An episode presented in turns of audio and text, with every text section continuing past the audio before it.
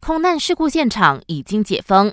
雪州申亚南坠机意外来到第二天，雪州消省局表示，随着事故现场的残骸碎片和路面上的油渍已经被清理干净，原先被封锁的雅直利大道靠近尔米纳路段，目前已经重新开放通车。首相拿督斯里安华今天下午到巴生中央医院太平间慰问罹难者家属时，表明他已经敦促院方加速解剖进度，让死者尽快入土为安。而他也承诺，政府会全面协助罹难者家属办理身后事，包括承担葬礼费用和提供抚恤金等等。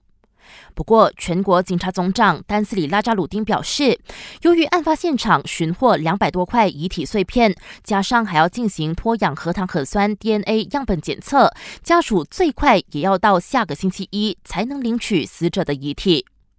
另外，卫生部副部长卢卡尼斯曼表示，部门将会为罹难者家属提供心理辅导服务，以尽可能安抚他们的情绪。换个焦点，前首相纳杜斯里纳吉早前以主审法官科林劳伦斯与目前被警方拘留的一马发展公司前法律顾问卢爱璇曾在同一家律师事务所工作为由，入禀法庭要求科林劳伦斯退审 YMDB 案。不过，这项申请今天正式遭高庭驳回，因为两者虽然相识，但已经有十五年不曾有过任何联系，因此没有任何迹象或证据可以证明科林劳伦斯担任法官可能会对 YMDB 案的审讯形成偏颇。感谢收听，我是维言。